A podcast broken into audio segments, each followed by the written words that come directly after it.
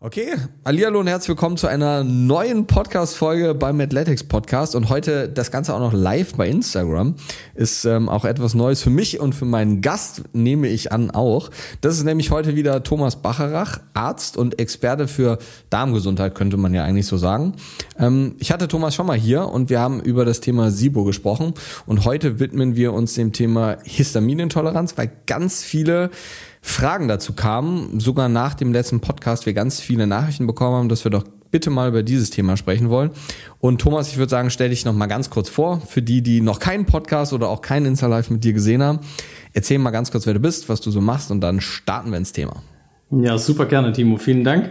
Ähm, genau, ich habe meine Praxis in Karlsruhe. Ich bin von meiner Ausrichtung her Allgemeinmediziner, habe mich aber komplett auf den Darm spezialisiert. Das heißt, alles rund um Blähbauch, Verdauungsbeschwerden, sei es Verstopfung, Durchfall, Unverträglichkeiten, ähm, wozu dann natürlich auch die Histaminintoleranz dazugehört.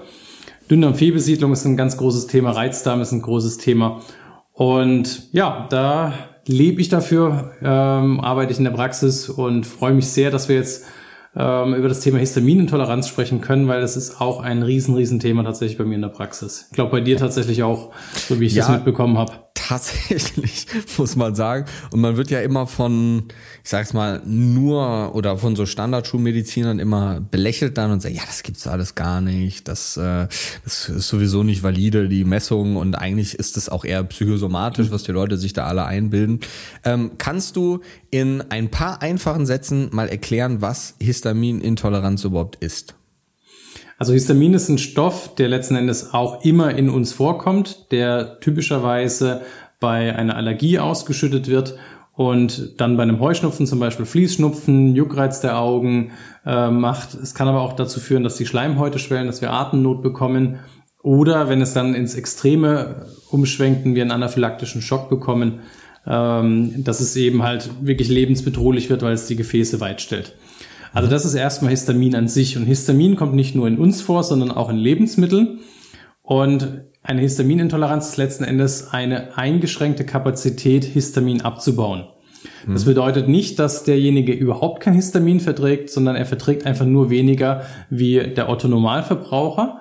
Und dadurch letzten Endes entstehen sogenannte pseudoallergische Beschwerden. Das heißt, die Beschwerden sind im Prinzip von einer Allergie überhaupt nicht zu trennen, aber sie sind nicht auf diesen klassischen Allergie, auf dem klassischen Allergiemechanismus entstanden, sondern da ist die Dosis macht das Gift. Das heißt, mhm. je mehr Histamin ich zu mir genommen habe, umso mehr Probleme habe ich. Ähm, und bei einer Allergie ist es so, da reicht ein kleiner Trigger, zum Beispiel wenn du eine Haselnussallergie hast, dann reicht die eine Haselnuss, um dann im Prinzip im schlimmsten Fall einen anaphylaktischen Schock hervorzurufen. Mhm. Würdest du sagen, also ich finde das immer so ein bisschen schwierig, weil grundlegend wir sagen ja so, es gibt eine Histaminintoleranz. Ich würde aber schon sagen, es gibt unterschiedliche Formen von Histaminintoleranzen. Ähm, das heißt, welche die erworben sind, ähm, welche die als Co-Erkrankung, nenne ich es jetzt mal, aufgetreten sind, welche die vielleicht sogar angeboren sind. Ähm, es gibt ja keine so eine richtige Einteilung auf dem Gebiet, weil das Ganze ja noch nicht so richtig ich mag das Wort nicht, aber anerkannt ist. Wir wissen ja, dass es seinen Stellenwert in der Praxis hat. Ähm, aber gibt es deiner Ansicht nach eine Unterteilung von Histaminintoleranzen? Also es gibt grob die Unterteilung in den genetischen äh, Veranlagten, das heißt die, die aufgrund ihrer Gene gar nicht die Möglichkeit haben, die ausreichende Menge von Enzymen zu bilden, um das Histamin abzubauen. Und es gibt die, die das Ganze erworben haben, wo unterschiedliche Gründe dazu führen, dass sie nicht genügend Histamin mhm. haben und oder letzten Endes, ähm, dass zu viel Histamin aus dem Körper auch freigesetzt wird. Mhm. Also im Prinzip daraus könnte man eigentlich schon fast wieder eine dritte Gruppe machen, ähm, so dass es ähm, ja eine Gruppe gibt letzten Endes, die ja, wo das, wo das Histamin aus uns herauskommt, äh, aus unseren eigenen Mastzellen letzten Endes mhm. und wo es dann Trigger sind im Außen, die das auslösen. Mhm. Ähm, die, ich höre gerade, ich sehe gerade die Zuschauer. Ja, also ich höre dich normal. Ich habe es auch gerade gelesen. Wir ja. sprechen durcheinander. Leider kann man euch nicht gut verstehen. Also wir hören uns normal. Tatsächlich, ja. Also ich höre ihn nochmal, er hört mich nochmal. Ähm, ich weiß nicht, dann sonst müsst ihr vielleicht einfach einmal rausgehen und wieder reinkommen, weil wir können natürlich jetzt schlecht alles abbrechen und wieder von vorne anfangen, was wir ja schon zweimal jetzt hatten. Ähm, Aber lass uns doch sonst einfach mal weitermachen. Wir versuchen einfach langsam zu reden. Vielleicht ist dann die Überschneidung nicht so groß. Ähm, was würdest du sagen, sind so die Kardinalsymptome? Vor allem das, womit die meisten Menschen zu dir kommen?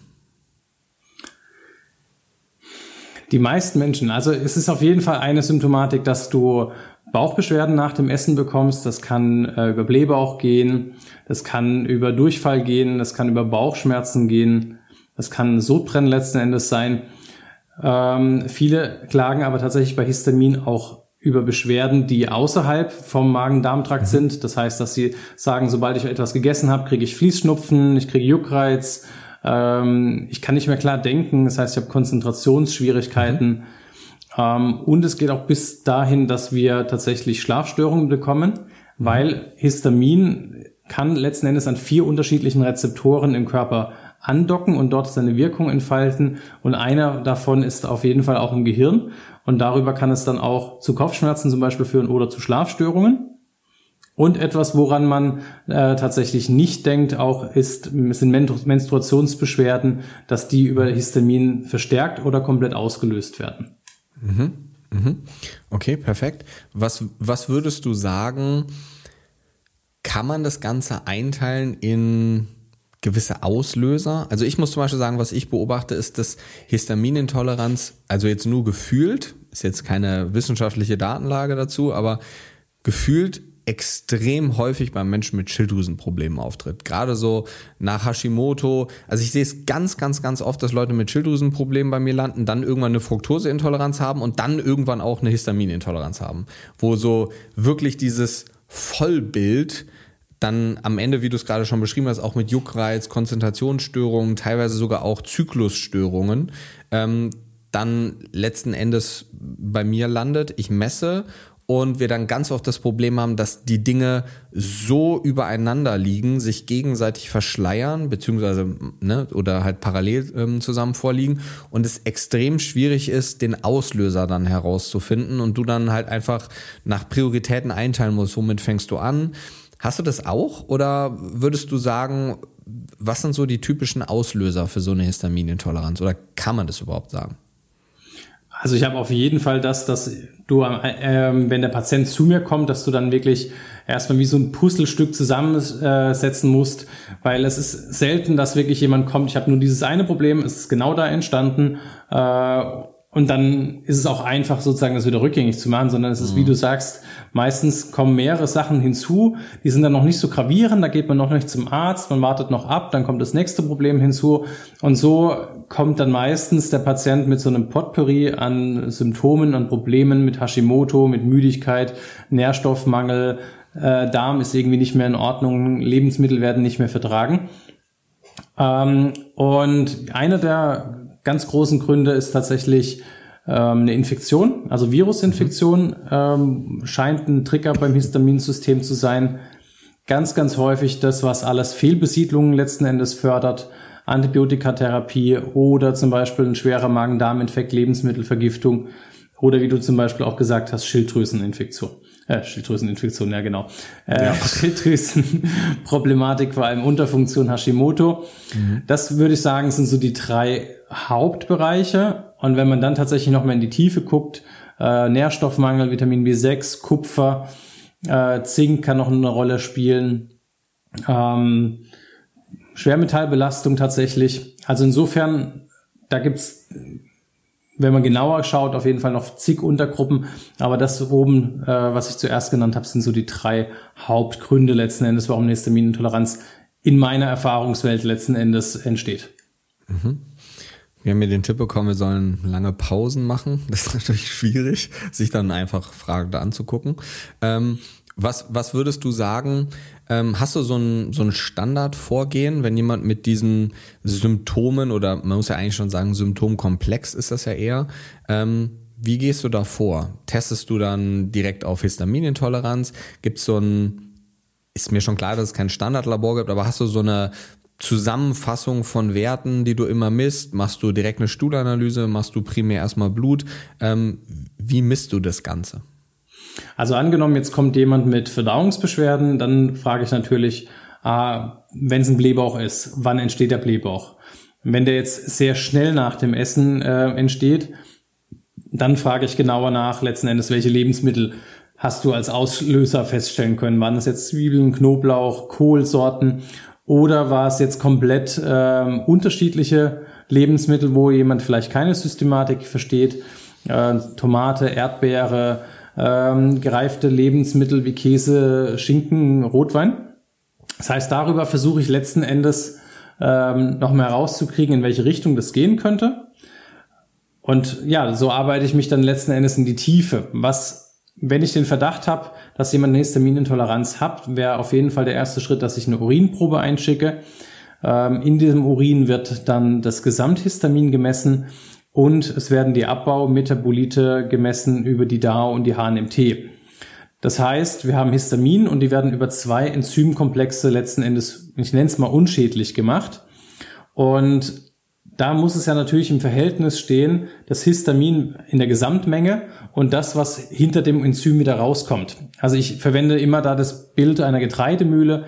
Wenn du oben ein Kilo Getreide reinpackst und unten muss dann auch ein Kilo Mehl rauskommen und wenn da nur 500 Gramm Mehl rauskommt, dann hat die Mühle irgendein Problem. Und die Mühle ist in dem Fall unser Enzym, was das Histamin abbaut. Und mhm. das ist tatsächlich für mich, es ist auch nicht 100 Prozent, aber mit einer der genauesten Tests, ob jemand mit dem Histamin Probleme hat. Mhm. Was auch noch eine sehr, sehr gute Möglichkeit ist, ist der 24-Stunden-Sammelurin auf Histamin oder Methylhistamin. Da kriegen wir natürlich eine sehr gute Einschätzung. Ähm, das andere kann, ist ja so eine punktuelle Aufnahme, aber über 24 Stunden können wir schon sehr gut sagen, ob zu viel Histamin im Körper ist. Wir können aber nicht sagen, ob derjenige zwingend eine Abbaustörung hat. Mhm. Und der nächste Schritt ist, oder das, der läuft eigentlich parallel, ist, dass wir nach Nährstoffmängeln gucken, also B6, Kupfer, Zink, äh, Magnesium, Vitamin D und wir schauen, ob derjenige Fehlbesiedlungen hat. Also das heißt, eine Stuhlprobe, eine Mikrobiomanalyse gehört für mich immer dazu. Mhm. Es kann ja auch der Fall sein, zum Beispiel, dass wir dort ähm, vermehrt histaminbildende Bakterien finden. Und wenn derjenige passende Symptome hat oder eine passende Geschichte für eine Dünndarmfehlbesiedlung, teste ich tatsächlich das auch noch mit, weil hier laut den Studien tatsächlich eine sehr hohe Überschneidung ist. Das heißt, jemand mit einer Histaminintoleranz hat auch zu einer hohen Wahrscheinlichkeit eine Dünndarmfehlbesiedlung. Mhm. Was würdest du da sagen, ist Ursache und was ist ähm, dann letzten Endes ähm, das Symptom am Ende? Was von beiden? Also was bedingt das eine? Dünndarmfehlbesiedlung bedingt eher die Histaminintoleranz oder bedingt sich gegenseitig? Ich würde sagen, dass die Fehlbesiedlung an erster Stelle kommt. Dadurch entstehen zum Beispiel Schleimhautschäden. Auf dieser Schleimhaut sitzt das Enzym DAO. Mhm. Ähm, zudem haben wir dann meistens noch das Thema, dass wir durch die Fehlbesiedlung Nährstoffmängel bekommen, was das Ganze nochmal begünstigt. Und in der Dünndarmfehlbesiedlung, jetzt gibt ja drei Unterformen, aber ähm, jetzt in der ersten Form sind tatsächlich häufig die Bakterien, die das verursachen, Histaminbildner. Mhm. Also insofern geht für mich die ähm, Fehlbesiedlung zuerst und führt dann zu dem Symptom Histaminintoleranz. Beschreiben tatsächlich auch die meisten Patienten, dass sie meistens Verdauungsbeschwerden hatten und dann anfangen, die Leben, auf die Lebensmittel zu reagieren. Mhm. Mhm. Okay. Ja, das ist, also ich muss ja ehrlich sagen, heutzutage ist es ja sehr selten, dass man keine Magen-Darm-Beschwerden hat. So, ja, also es, irgendwie hat ja jeder heutzutage mit dem, mit dem Thema Darm zu kämpfen, was natürlich auch einfach an, an der Qualität der Nahrungsmittel oder vor allem den Fertigprodukten liegt, die wir heutzutage zu uns nehmen und natürlich am großen Riesenfaktor Stress. Ähm, du hast jetzt gerade eben so Mikronährstoffe angesprochen, so gerade B6, Kupfer und solche Dinge. Ähm, Hast du da so, ein, so eine Standardgeschichte, die du dann im Vollblut misst oder machst du das individuell? Weil ich habe zum Beispiel so ein, wenn ich jemanden das erste Mal sehe, weil du hast ja jetzt fast alles angesprochen, Blut, Urin, Stuhl und Atemtests. Ja, es war ja eigentlich so das, was man alles messen kann. Also fehlt jetzt nur noch ein CT oder ein MRT, aber das wäre jetzt ja bei den Damen jetzt nicht so sinnvoll. Ähm, Hast du da so ein, so, ein, so ein Labor, was du mit jedem machst, wo du das Gefühl hast, das geht in so eine, in so eine Richtung von Histaminintoleranz? Also ich habe tatsächlich nichts, was ich bei jedem automatisch mache, mhm. ähm, weil du es eben schon angesprochen hast, weil es meistens dann doch viele Tests werden. Mhm. Ähm, wenn ich komplett frei von der Leber entscheiden kann, dann habe ich tatsächlich einen Standard. Äh, da ist B6 dabei, da ist Folsäure dabei, da ist B12 dabei, Vitamin D, Omega-3, Aminogramm, äh, Magnesium, Zink, Kupfer und Selen und, der Ei und Eisenstoffwechsel. Mhm. Das wäre mein Vitalstoffstandard. Äh, mhm. Natrium, Kalium, Calcium ist noch mit dabei. Das wäre so mein Standard.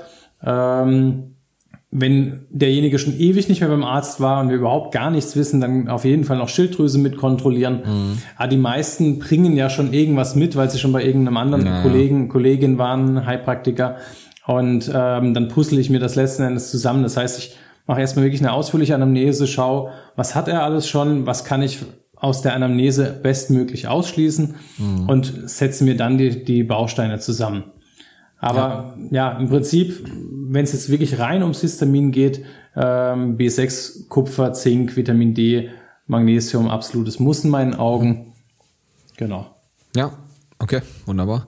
Hast du, ähm, wenn jemand so zu dir kommt, ich versuche mir das gerade bildlich vorzustellen, er sitzt vor dir, spricht mit dir, weil ich habe ganz oft das Problem, dass du dann, also man hat eben immer oder ganz häufig hat man Vorwerte, weil die meisten, die kommen, waren ja schon bei zehn anderen irgendwie und landen dann bei einem und ähm, sind irgendwie verzweifelt ähm, und hoffen dann ja, dass man irgendwo was findet. Das ist, glaube ich, auch so ein so ein Problem. Das war gerade eben hier im Chat auch, als du das Wort Schlafstörung sagst. Ja, Schlafstörung habe ich, dann habe ich bestimmt eine Histaminintoleranz. So, das ist natürlich muss man so ein bisschen mit Vorsicht genießen, dass man sich dann ein Symptom rauspickt und das dann direkt umgekehrt auf die Erkrankung dann auch wiederum bezieht, weil die Sachen natürlich häufig sehr unspezifisch sind. Aber machst du mit den Leuten sowas wie so eine Art Ernährungstagebuch oder irgendwie sowas? Haben wir im letzten Podcast schon mal ein bisschen drüber gesprochen. Ähm, weil ich immer überlege, ob, wenn man mit jemandem einen Termin macht, ob man dann nicht sagt, schreib mal die sieben Tage davor direkt bitte auf, was du isst, damit man direkt vorbereitet vom Prinzip in diesen Termin reinkommt. Weil ich muss sagen, es ist ganz oft so, wenn die Leute da sitzen und du fragst die, dann ist ist es immer so wirklich, wenn du mit jemandem sprichst und dann wie war der Tag gestern, dann listen sie das auf und ja gestern, nee, gestern war schlecht. Wenn du so denkst, ja, okay, es ist immer der Tag davor, ist tendenziell schlecht, was ja schon viel darüber aussagt, wie die Grundernährung so ist, muss man sagen. Ähm, aber wie machst du das? Lässt du das sieben Tage aufschreiben, zehn Tage aufschreiben? Lässt du es überhaupt aufschreiben? Ähm, wie machst du das? Ist ja eine gute Idee einfach für jemanden, der zum ganzheitlichen Arzt geht, dass man sowas vielleicht einfach vorher schon bewusst macht und mitbringt, weil dann kann man halt viel mehr über das Thema Ernährung auch sagen. Also tatsächlich zum ersten Termin lasse ich selten mitbringen, was einfach den Grund hat, damit ich ähm, ein Ernährungstagebuch wirklich gut analysieren kann, brauche ich Zeit. Mhm. Ähm, und dementsprechend ist es meistens dann im zweiten Schritt, dass mhm. es dann zum zweiten Termin oder eigentlich zwischen Termin eins und zwei zuschickt. Und dann können wir das ähm, eben bis zum zweiten Termin analysieren. Weil es gibt ja dann noch mehr Sachen, auf die wir achten müssen als nur Histamin. Ähm, insofern wir gucken, reagiert derjenige auf FODMAPs, Laktose, Fructose, ähm, ja, das sind eigentlich so die, so die Klassiker. Und um das mhm. wirklich an, zu analysieren, das ist dann im Gespräch tatsächlich nicht ja. richtig sinnvoll und gut möglich. Ja. Nee, absolut klar, dass man das im Gespräch natürlich nicht machen kann. Das ist schwierig, absolut, bin ich total bei dir. Ähm, Grundlegend hat, hast du ja gerade eben auch schon gesagt, es ist sehr kostenintensiv, was man da alles machen kann. Grundsätzlich gibt es so einen schönen Spruch, wenn man alles misst, misst man nur Mist. Ne? Ähm, das heißt, man muss sich natürlich schon immer überlegen, hast du ja gerade eben auch gesagt, es ist ein sehr individuelles Thema, weil ich schon das Gefühl habe, die Leute suchen nach so Standards irgendwie, was man bei solchen Sachen immer macht. Und das funktioniert natürlich nicht 100%ig. In so Basic-Fällen, wie du jetzt eben gesagt hast, funktioniert das natürlich. Aber wie wäre denn jetzt so das, das weitere Vorgehen? ähm, mit jemandem, wo man eine Histaminintoleranz diagnostiziert hat. Mhm. Ähm, Gibt es da unterschiedliche Stufen oder machst du unterschiedliche Stufen aus, wo du sagst, das ist eine ganz schlimme Histaminintoleranz anhand der Ausscheidung, ähm, also anhand der Urinmessung zum Beispiel? Ähm, hast du da unterschiedliche Schemata, wie du vorgehst oder sagst du dann, okay, jetzt erstmal alles Histamin raus aus der Ernährung und Schritt A, B, C, D und E? Und wenn ja, wie sind Schritt A, B, C, D und E? Also der Schritt, das Histamin dann wegzulassen, ist definitiv der erste. Ähm, zwei, eher vier Wochen Auslassdiät ähm, wäre auf jeden Fall empfehlenswert. Das heißt, ähm, entweder, ich habe viele Patienten, die sich tatsächlich schon sehr tief in das Thema eingearbeitet haben, die sind dann fit genug, um das äh, alles wegzulassen. Ansonsten würde ich da eine Ernährungsberatung machen, damit die eben wissen, auf was sie die nächsten zwei bis vier Wochen zu achten haben. Mhm. Das ist tatsächlich für mich fast der beste Test auf Histamin, diese Auslassdiät. Mhm. Weil da ist dann relativ klar zu sehen, wenn derjenige ein Histaminthema hat, dann geht's dem besser und wenn der wieder anfängt, Histamin zu sich zu nehmen, geht's ihm schlechter. Mhm. Ähm, das schlägt für mich tatsächlich jeden Test. Die Tests geben mir, ähm, also der Urintest jetzt zum Beispiel, ein Hinweis letzten Endes, dass es in mhm. diese Richtung geht.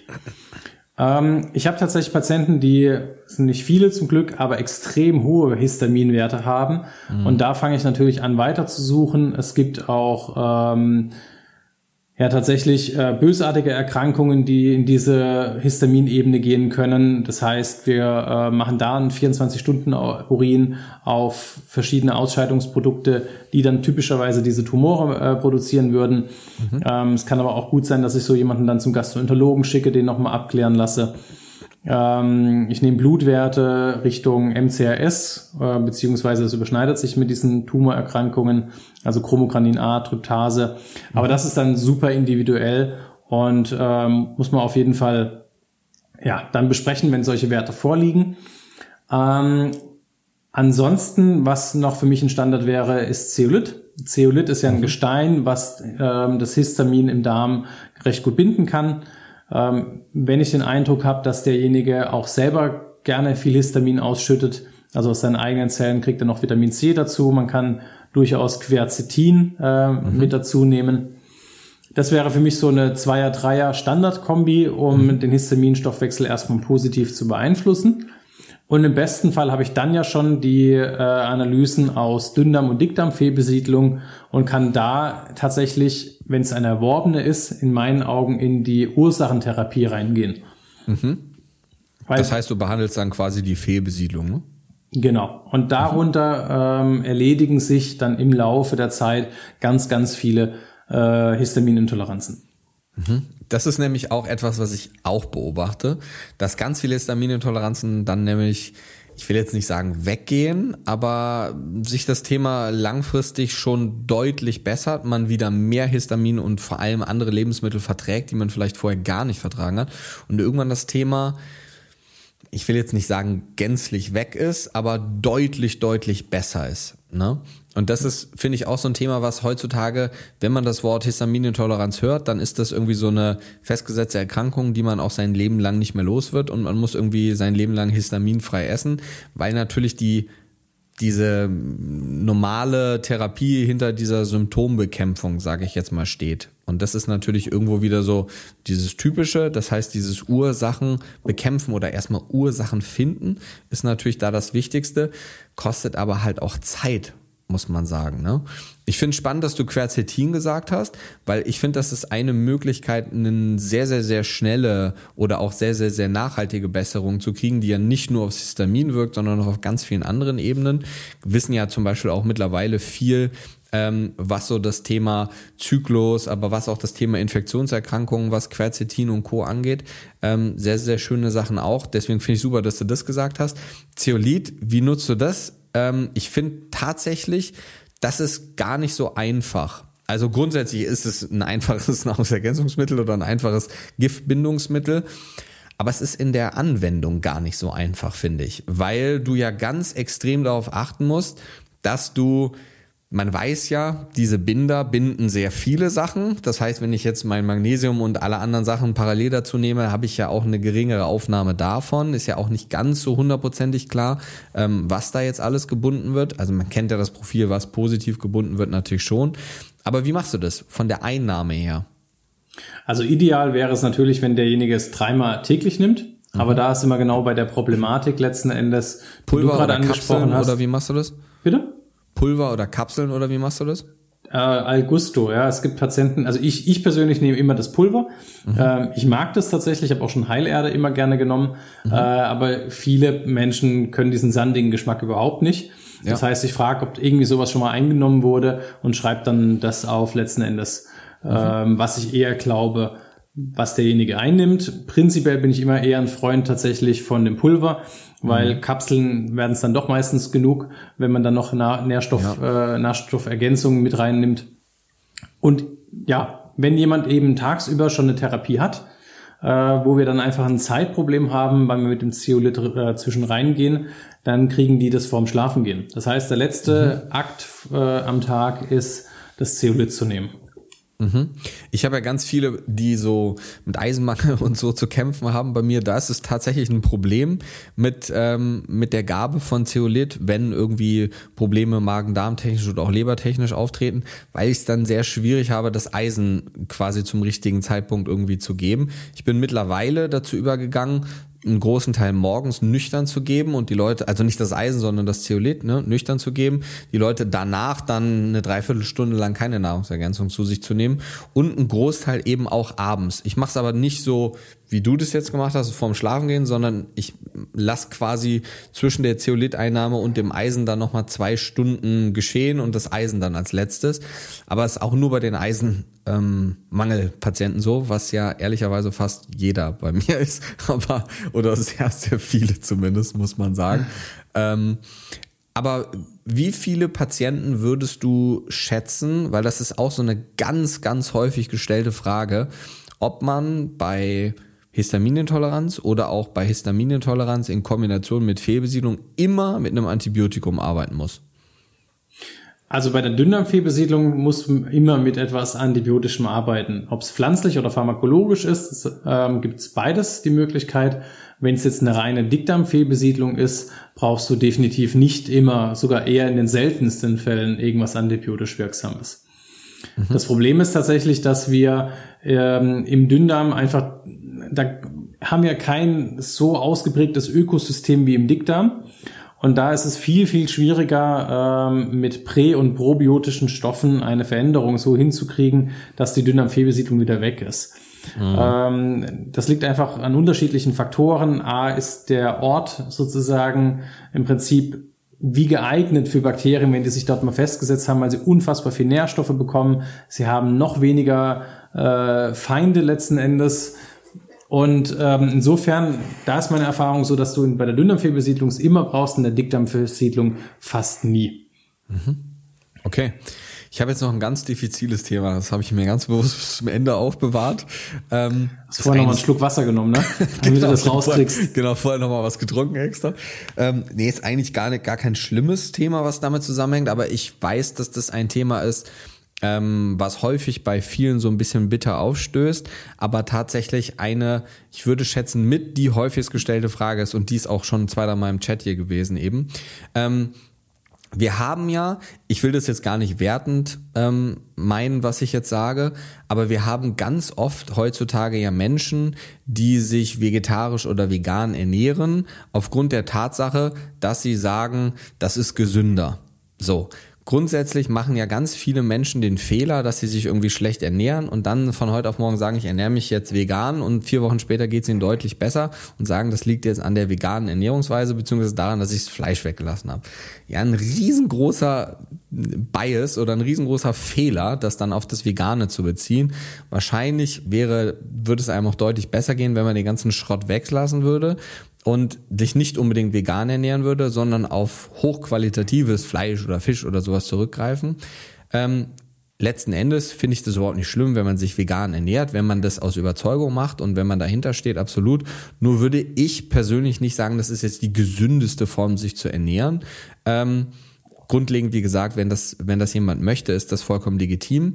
Aber wir haben das ja heutzutage immer mehr, vor allem so in diesem Sektor von Menschen, die sich mit Gesundheit beschäftigen, sind ja grundlegend meistens Frauen, ja, ähm, oder ein Großteil ist davon ja, ähm, gehört zum weiblichen Geschlecht.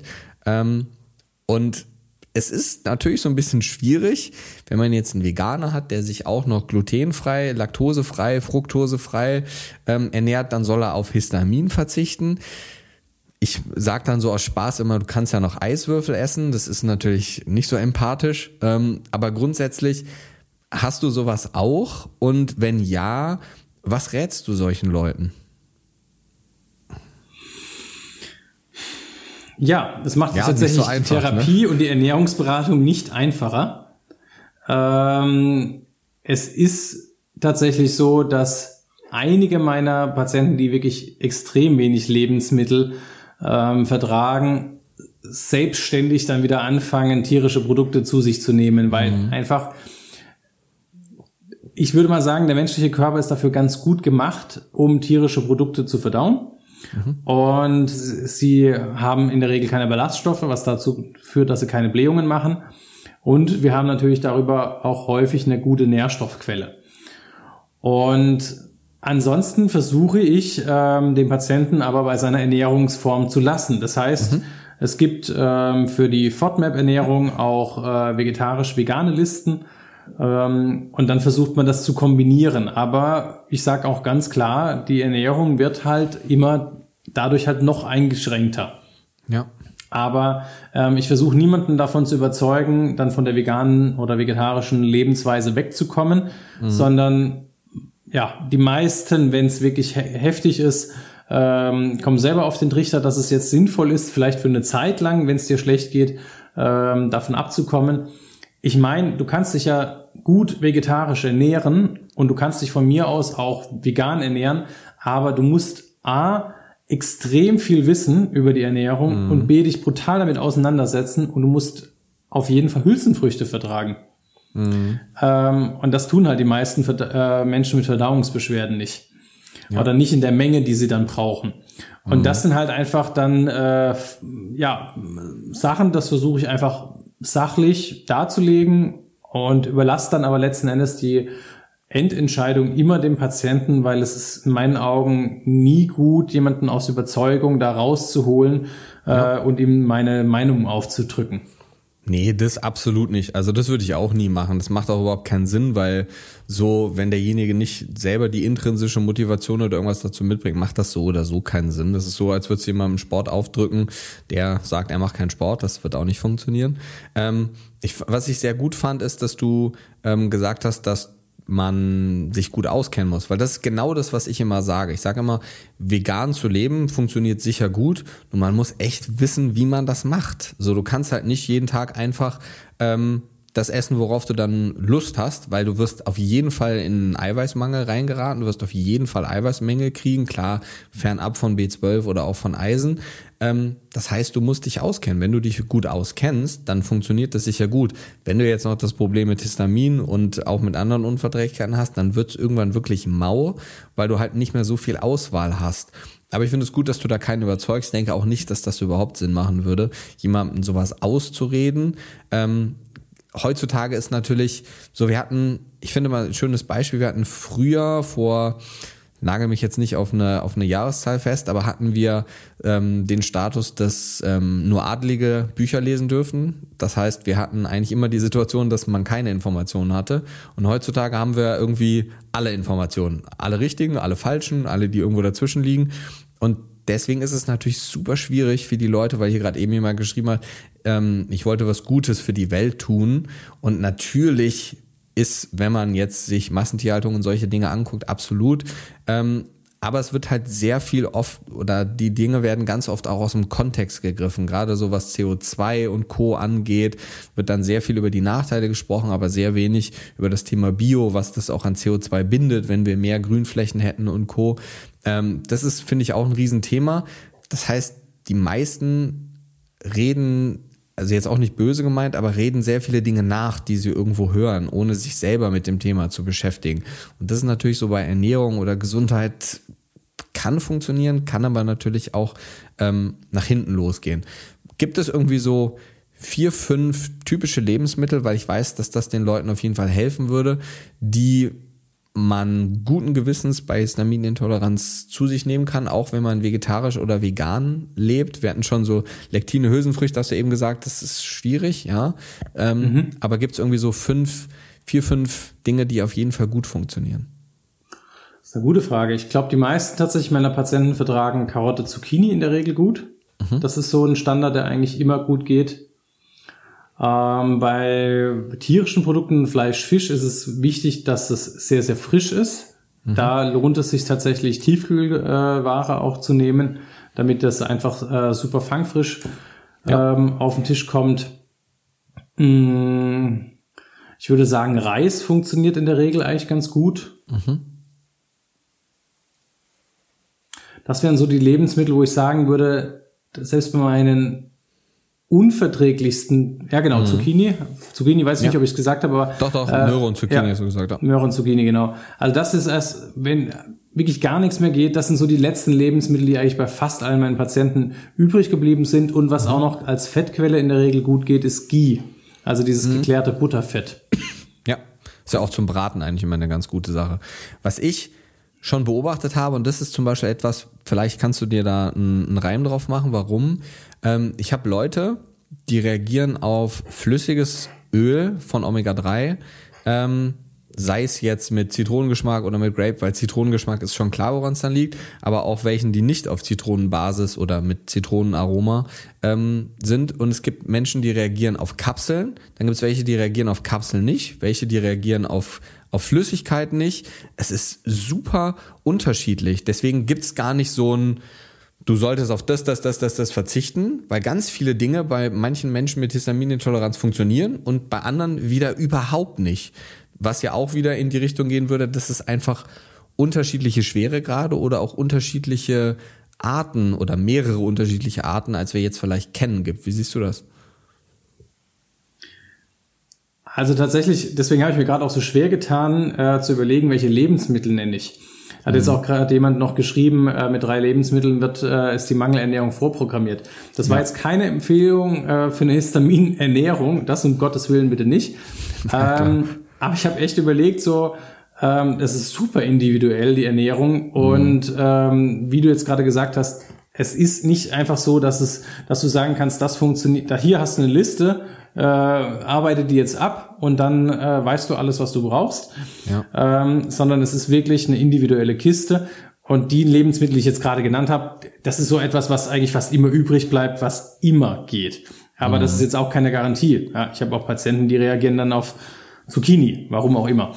Aber ähm, zu deinem Thema mit dem Omega-3, tatsächlich sehe ich es eigentlich extrem selten, dass jemand Omega-3 nicht verträgt. Mhm. Die Gruppe meiner Patienten, die das äh, am ehesten nicht verträgt, die gehen in Richtung MCRS. Mhm. Ähm, also MCRS, für alle, die es nicht wissen, was es ist, das hat auch wieder was mit Histamin zu tun. Und hier ist aber das Problem, dass das körpereigene Histamin hauptsächlich äh, das Thema ist und dass die unterschiedlichsten Trigger, sei es Lebensmittel, sei es Stress, Kälte, Wärme, äh, dazu führen können oder auch Geruchsstoffe, dass das körpereigene Histamin ausgeschüttet wird. Und das sind eigentlich meine Patienten, die mit am allerwenigsten Lebensmittel noch übrig haben, diese vertragen. Und die mhm. vertragen dann in der Regel auch oder haben Themen mit Omega-3. Aber mhm. ansonsten halte ich Omega-3 tatsächlich für ein sehr, sehr gut verträgliches Präparat. Mhm. Ja, ich habe das auch nicht bei vielen, aber ich habe das zwischendurch, sehe ich das immer wieder. Ähm, du hast jetzt ein, ein Thema noch angesprochen, auf das ich unbedingt noch eingehen wollte. Das war jetzt eine super Überleitung, nämlich Thema Stress. So, wie mhm. siehst du die Zusammenhänge, beziehungsweise wie häufig siehst du das? Weil ich sehe das schon, gerade bei den Sportlern, die ich bei mir in der Praxis habe, ähm, wo wir irgendwann an einen Punkt kommen, wo der Sport runtergefahren werden muss, weil der Sport zu viel Stress auslöst. Langfristig ist zwar positiver Stress, aber es ist irgendwann natürlich läuft das Glas trotzdem über oder das Fass über. Wie siehst du das? In, in was? Also prozentual natürlich schwierig zu sagen, aber für wie wichtig hältst du Stressreduktion in dem ganzen Kontinuum von Behandlung oder Therapie von Histaminintoleranz? Unfassbar wichtig. Das ist also letzten Endes, glaube ich, bei allen Magen-Darm-Beschwerden, also nicht bei allen, aber bei extrem vielen ist das Thema Stress super wichtig, weil es einfach einen Einfluss auf diese, auf unser vegetatives Nervensystem hat. Parasympathikus, Sympathikus. Sympathikus ist ja Kampf, Flucht und das reguliert äh, dann das Entspannungs- und Verdauungsnervensystem, äh, den Parasympathikus runter. Und klar, in unserer heutigen Zeit sind wir eh viel mehr unter einem gewissen Dauerstress und wir wissen beim Thema Histamin, dass Stress ein ganz, ganz wichtiger Trigger und äh, für die eigene Histaminausschüttung ist. Mhm. Ähm, beschreiben auch ganz, ganz viele meiner Patienten, dass sie, wenn sie eine stressige Phase durchleben, dass sie auch wieder merken, oh, okay, ich vertrage wieder ein bisschen weniger Lebensmittel. Und es hat natürlich auch einen Einfluss auf deine Verdauung. Wenn du gestresst bist, produzierst du tendenziell weniger Verdauungsenzyme. Ähm, dadurch begünstigst du Fehlbesiedlungen, die Darmdurchblutung wird runterreguliert, die Darmeigenbewegung wird runterreguliert.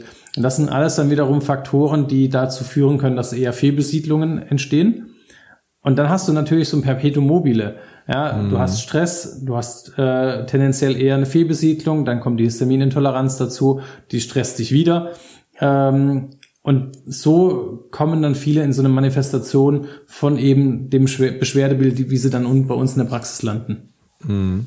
Hier hat, hier hat jetzt jemand gerade psychische Gesundheit angesprochen. Ähm, was ich häufig sehe, muss ich ehrlicherweise gestehen, ähm, du hast es eben so Konzentrationsstörungen genannt. Ähm, von, ich habe ganz oft, dass Leute mit der Diagnose Depressionen kommen ähm, und dann so ein Vollbild von ganz vielen Dingen haben. Magen-Darm-Probleme, Eisenmangel, ähm, also wirklich Vollbild von ganz vielen Dingen, wo sich viel überlagert und am Ende, so drei, vier Monate später, wenn wir die Dinge angegangen sind, Eisen aufgefüllt haben, Stress reduziert, Lifestyle, Ernährung, Thema Darm verbessert haben, ist diese depressive Episode, also war es eigentlich gar keine depressive Episode oder auf der anderen Seite muss man sagen, klar, bei einem 5er Ferritinwert und einem HB von 10 würde ich auch depressiv werden, ehrlicherweise, so, ja. Ähm, siehst du das auch häufiger, dass Leute ähm, so diesen Stempel ganz oft aufgedrückt bekommen? Ja, absolut. Also, ähm, aber im Prinzip das, was du gerade gesagt hast, wo ich früher noch in der inneren Notaufnahme gearbeitet habe, also im Prinzip mhm. ähm, in der internistischen Notaufnahme, ja. war die Psychiatrie bei uns nicht weit. Und die Psychiatrie hatte immer das so gemacht, dass wenn jemand frisch zu ihnen äh, mit irgendeiner psychischen Erkrankung geschickt wurde, mhm. dass sie die erstmal direkt bei uns in der internistischen Abteilung vorgestellt haben mhm. zur Abklärung körperlicher Ursachen. Und da gehörte tatsächlich Elektrolyte dazu, da gehörte Eisen dazu, da gehörte Schilddrüse mit dazu. Ähm, also insofern eigentlich ist das ein gewisser Standard. Ich denke, unser Standard geht darüber hinaus, dass wir halt noch mhm. nach Vitamin D, Omega 3 und so weiter schauen. Ähm, aber es ist natürlich so, wenn du keine Energiegewinnung auf einem guten Level machen kannst, weil du halt kein Eisen hast, weil du kein Vitamin D hast, weil du kein Magnesium hast, ähm, dann verläuft dein Leben auch anders, wie wenn du voller Energie und Elan jeden Tag aufstehst. Klar. Und deswegen, ja, da macht das Leben vielleicht irgendwann auch nicht mehr so viel Spaß. Also das ist dann so, ein, äh, so eine Kaskade, die du damit ins Rollen bringst. Und die kommen ja dann auch gar nicht mehr raus, weil sie versuchen dann Stress zu optimieren. Ja, das mm. hilft dem Eisen auch nichts. Ja, absolut. ähm, also insofern, ja, sehe ich ganz, ganz oft. Ich meine, tatsächlich auch die Patienten, die zum Teil dann alle möglichen Unverträglichkeiten haben und sagen, immer wenn ich esse, kriege ich Sehstörungen oder ich kann nicht mehr denken, ich bin völlig benebelt. Ähm, da ertappe ich mich selber, wie ich vor fünf, sechs, sieben Jahren immer noch gedacht habe, ja, okay, das, das ist psychosomatisch, ja. ja, ja. Was soll denn da bitte ähm, genau diese Symptome auslösen, wenn jemand was isst? Ähm, also insofern, äh, ja, das ist Arsch sehr schwierig auseinander zu, äh, mhm. zu, zu frieseln, aber ganz, ganz viele Patienten kriegen zu schnell den Stempel aufgedrückt. Meines Erachtens auf jeden Fall. Ja, ich finde ich finde spannend, dass du das, also es wundert mich jetzt nicht, dass du das genauso siehst wie ich, weil das ist ja einer der Gründe, warum wir uns so verstehen. Ähm, aber grundlegend, ich finde so, gerade bei Dingen, wo man nicht wirklich weiter weiß, wird ganz oft dann dieser Stempel psychosomatisch einem aufgedrückt, was jetzt gar nichts damit zu tun hat, dass ähm, man irgendwie schlecht ausgebildet ist, das meine ich nicht, aber man vielleicht ehrlicherweise dann noch einfach mal gestehen muss, ich weiß jetzt nicht weiter und jemandem nicht direkt diesen Stempel aufzudrücken. Und ich finde es spannend, dass bei Herzinfekten zum Beispiel ähm, oder auch so Prodromalstadien davon, dieses psychosomatisch nicht fällt, obwohl wir sagen, eine der größten Auslöser ist das Thema Stress, weil das wäre ja auch wieder eine psychosomatische Sache. Nur betiteln wir das da nicht so, weil wir da ja dann ganz genau messen können und sehen, ah, Herzinfarkt, ah ja, wir sehen hier Troponin und Co., was ist erhöht, was können wir symptomatisch dagegen machen und da fällt dieses psychosomatisch, dieser Begriff fällt da alleine schon gar nicht. Das finde ich immer sehr spannend, obwohl wir ja wissen, dass die Psyche das Somatische bedingt. So, egal ob bei Stress beim Herzinfarkt oder halt eben bei Stress und Magen-Darm ähm, oder auch, wie du das gerade schon sehr extrem mit dem Flimmern in den Augen gesagt hast, wo man jetzt erstmal denken würde, so, das kann ja gar nichts miteinander zu tun haben, weil Darm und Auge, das passt nicht. Das sind zwei unterschiedliche Dinge. Gibt ja auch einen Augenarzt und einen Darmarzt quasi. Ne? Und ja, mega. Also ich glaube, da waren so unglaublich viele Sachen dabei. Eine Sache interessiert mich jetzt nochmal persönlich, das jetzt nicht so viel mit dem Thema Histaminintoleranz zu tun hat. Ähm, aber auch für alle, die jetzt zuschauen, die jetzt nicht davon betroffen sind, gibt es so ein paar Tipps, wie du jetzt gerade als Experte auf dem Bereich so deine Darmgesundheit ähm, gesund hältst. Also gerade was Thema Ernährung angeht, da hast du ja jetzt in den letzten Wochen mal ein bisschen häufiger gepostet, was du auch so zu dir nimmst. Aber gibt es irgendwelche Standardsachen, so wie du hast jetzt Zeolit zum Beispiel eben genannt, aber auch Verdauungsenzyme oder gibt es irgendwas, womit du präventiv auch arbeitest bei dir oder auch bei deiner Family? Ja, ähm, dazu muss man tatsächlich sagen, ähm, dass es das, was ich jetzt gleich sagen werde, nicht für denjenigen passt, der Verdauungsbeschwerden hat. Weil da muss mhm. man differenzieren, aus denen habe ich mich rausgearbeitet. Ja. Aber ähm, für denjenigen, der präventiv etwas an den Darm machen möchte, definitiv Präbiotika, das heißt mhm. Futter für die Bakterien. Da nehme ich für mich persönlich aktuell Lactulose, also ein spezieller mhm. Zucker, den wir nicht verstoffwechseln können, nur die Bakterien und Fructooligosaccharide und Inulin. Also mhm. Sachen, die eigentlich extremst blähend sind. Ähm, aber man kann sich da eben ranarbeiten. Das heißt, ich habe auch mit, mit besser verdaulichen, leichter verdaulichen Präbiotikern angefangen. Ich versuche regelmäßig probiotische Lebensmittel zu mir zu nehmen, fermenti also fermentierte Lebensmittel. Mhm. Ähm, da sind wir mittlerweile auch auf dem Trichter, dass wir alles Mögliche mittlerweile fermentieren. Und ähm, da fangen wir halt auch an mit ein, zwei Gabeln. Ja, das machen wir auch mhm. noch nicht so super lange. Ähm, mhm. also insofern, da können wir jetzt auch noch nicht so ein ganzes Glas dann wegsnacken beim Mittagessen. Also können wir schon, aber wir bereuen Ja. Ähm, und ein ganz großer Anteil ist tatsächlich viel Gemüse, viel unterschiedliches mhm. Gemüse. Also mein Teller sieht meistens so aus, 50 Prozent Gemüse und dann eine Eiweißbeilage und manchmal etwas komplexe Kohlenhydrate, wobei ich mich mhm. meistens Low Carb ernähre. Ähm, ich weiß, jetzt werden wir da wahrscheinlich ein paar drunter schreiben, aber nicht als Frau wegen den Hormonen. Ja, es ist individuell. Ich bin, ähm, die Ernährung ist jetzt für mich rein. Ähm, das, wie ich letzten Endes, was ich mache, um, um meinen Darm fit zu halten. Mhm. Und eigentlich fast genauso wichtig, wie schläfst du, wie viel bewegst du dich? Mhm. Ja, das heißt, ähm, das hat auch einen ganz großen Einfluss letzten Endes auf unseren Darm ähm, und auf unsere Psyche. Ja. Und da, das greift alles ineinander. Und das versuche ich tatsächlich für mich und meine Familie ähm, ja, umzusetzen. Ja, da sind doch so Insta-Live und Podcast-Aufnahme um 19.30 Uhr, 20 Uhr optimal dafür, oder? Mega. Wenn ja, du um 7 Uhr in der Praxis gesessen bist, dann rundet es den Tag wunderbar ab. Absolut, perfekt. Ähm, eine kleine Sache habe ich noch und zwar, ähm, ich habe ja gesehen, du bist auch beim Histamin-Kongress jetzt dabei, der jetzt, glaube ich, am nächste, nächste Woche Freitag startet. Ähm, für alle Leute, die das interessiert, schaut euch das mal an. Ähm, da sind wir beide ähm, mit einem Interview jeweils dabei. Das passt ja jetzt einfach gut hier rein. Und ähm, schaut euch das mal an. Ich glaube, da kann man sich kostenlos anmelden für eine Woche und schaut da einfach mal vorbei, wenn euch das Thema im Detail interessiert. Ansonsten, wo kann man dich finden? Erzähl einfach mal kurz, wenn jetzt jemand sagt, so, oh, das, da möchte ich mir mehr anhören oder mehr angucken, ähm, wonach sollen die Leute suchen? Genau, also für alle, die das Ganze jetzt als Podcast hören werden, dann ist wahrscheinlich der genau. Histamin-Kongress schon vorbei. Genau, aber ähm, ich glaube, dann kann man ihn trotzdem noch kaufen. Bin mir aber nicht ja. ganz sicher, aber ich glaube, das geht. Genau, der ist dann zehn Tage, wo er läuft, ist er kostenfrei und danach ähm, ist er zu erwerben. Ähm, ansonsten, ja, findet ihr mich am besten auf Instagram. Das heißt, ähm, gerne einfach auf mein Profil gehen, mir folgen. Ähm, da bin ich am aktivsten. Ansonsten habe ich eine Praxiswebseite www.dr-bacharach.de, wo ich auch ähm, versuche immer wieder Artikel hochzustellen. Ähm, ich habe einen Podcast, wo ältere Folgen drauf sind. der ist leider etwas verwaist tatsächlich. Ich habe vor anderthalb Jahren meine Praxis gegründet. Wir wurden vor einem Jahr Eltern.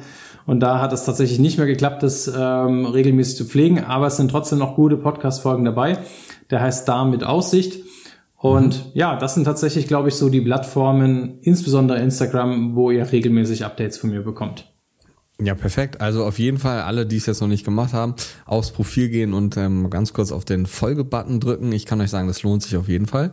Und ja, Thomas, vielen, vielen Dank. Ähm, war jetzt auch das erste Mal, dass wir so einen Podcast quasi live aufgenommen haben. Mal gucken, wie das, wie das nachher ankommt, wenn sich die Leute den Podcast dann wirklich anhören. Ihr habt das Insta Live natürlich aber auch. Ähm, ich werde das speichern. Und wie gesagt, sonst ist der Podcast ja auch immer da. Wenn ihr Dinge nachhören wolltet, waren ganz, ganz viele Dinge dabei. Also Thomas, vielen, vielen Dank für deine Zeit. Jetzt kannst du noch ein bisschen entspannen, um deinen Stresslevel auch für deinen Histaminwert ähm, quasi ein bisschen in den Griff zu bekommen. Und ansonsten würde ich sagen, bis bald und vielen Dank fürs Zuhören. Mega, danke dir, Timo. Macht's gut. Ciao.